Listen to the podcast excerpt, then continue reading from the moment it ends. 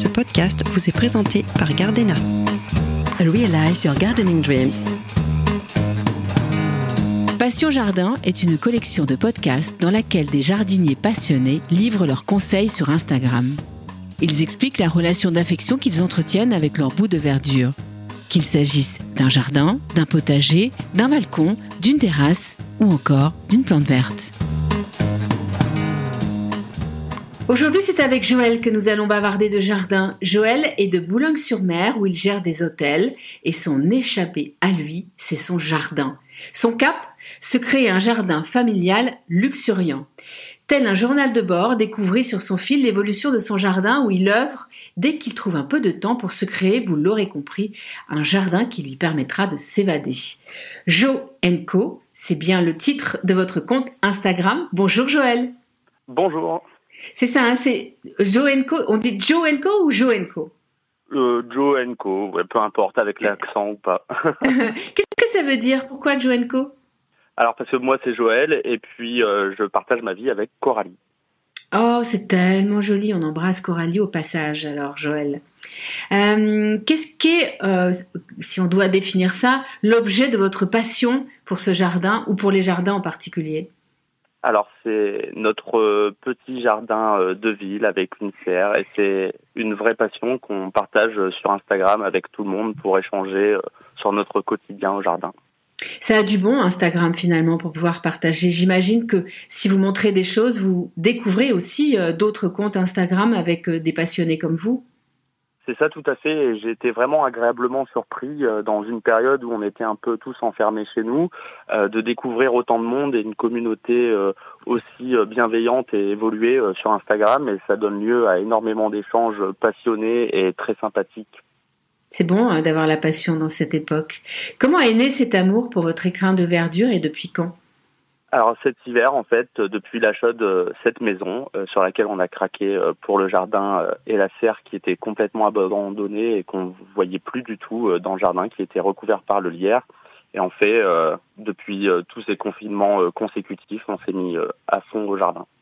Alors oui, racontez-nous l'histoire. C'est-à-dire que d'abord il y a eu l'achat de la maison, donc c'est à Boulogne-sur-Mer, et là vous découvrez dans le prolongement de cette maison ce jardin qui est en jachère en fait. Alors, c'était même plus euh, une jachère, c'était vraiment euh, une forêt. C'était euh, mhm. incroyable. On, a découvert des bacs, des vieux outils, la serre, des espaces vraiment volumineux, mais qui ne pouvaient pas paraître au moment de l'achat. Et honnêtement, c'était juste incroyable de mhm. découvrir même du mobilier de jardin assez ancien, encore en bon état, et tout des choses comme ça. Quoi. C'était vraiment incroyable. C'est un petit cadeau de la vie. C'est ça, tout à fait. Et le cultiver, c'est encore un autre cadeau que vous faites à la vie parce que c'est euh, donner, rendre à la terre ce que la terre euh, peut nous euh, proposer. Comment qualifier Retour à l'essentiel, absolument, c'est un joli mot. Comment vous qualifiez votre relation à ce qui vous lie à votre jardin? Alors, ce qui me lie à mon jardin et ce qui nous lie à notre jardin, c'est qu'il représente vraiment des, instants de bonheur où on se retrouve tous les deux sans, sans se parler, en fait, dans le jardin.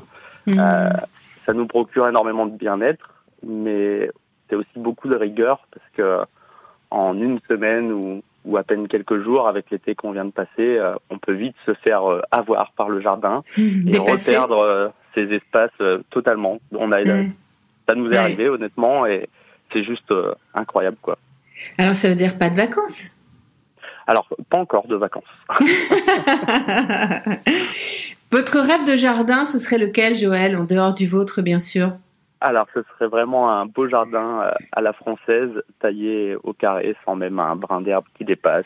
Et, euh, et, des tas de jardiniers pour l'entretenir, alors? C'est ça. et, là, ce serait le, le, plus beau de mes rêves euh, ah. accompli. Honnêtement, c'est tout ce que j'attends de la vie. Vous savez, Joël, les rêves, à quoi ça sert? C'est fait pour être réalisé. On est d'accord. Est-ce que vous auriez une, euh, une, astuce, un conseil que vous connaissez et que vous seul connaissez euh, pour prendre soin de votre coin de verdure? Alors, je ne sais pas si je suis le seul à la connaître, mais j'aimerais bien la partager parce que ça en a surpris euh, plus, plus d'un. dans notre serre, on a cultivé quelques légumes et, tout des choses comme ça. On a vraiment utilisé les huiles essentielles pour se protéger de, de tout ce qui est un peu nuisible. Et donc, euh, par exemple, on a utilisé de l'huile essentielle de géranium et de cannelle pour éviter les mouches et euh, les attaques de cyaride sur les tomates. Et ça a super bien marché. Ah ça ouais, génial. sentait super bon et c'était juste euh, incroyable d'utiliser zéro produit et de faire tout au naturel dans le jardin. Mais alors, ça veut dire que vous les vaporisez, les huiles essentielles? Alors, on les mélangeait en fait dans un litre d'eau avec Ah. un petit système d'arrosage qu'on avait acheté euh, pour mettre des bouteilles à l'envers dessus.